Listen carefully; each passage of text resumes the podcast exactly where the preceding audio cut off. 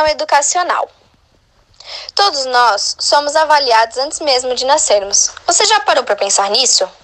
Atualmente, a avaliação educacional é considerada um campo abrangente, que envolve teorias, processos, métodos específicos, instrumentos diversificados, planejamento e muitas outras facetas.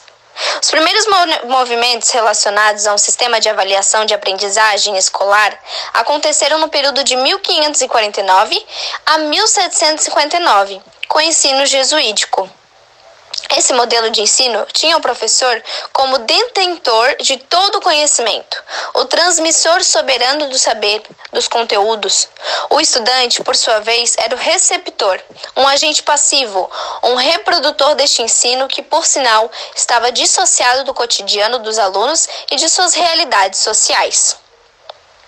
A avaliação começou a assumir uma forma mais estruturada apenas depois do século XVIII, com a formação das primeiras escolas modernas.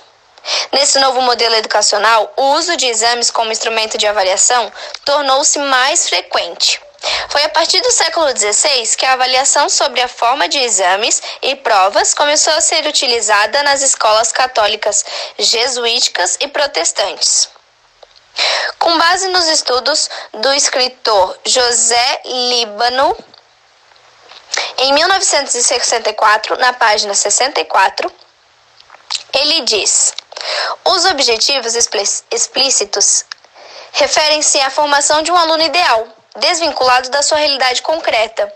O professor tende a encaixar o aluno no modelo idealizado de, de homem, que não tem nada a ver com a vida presente ou futura.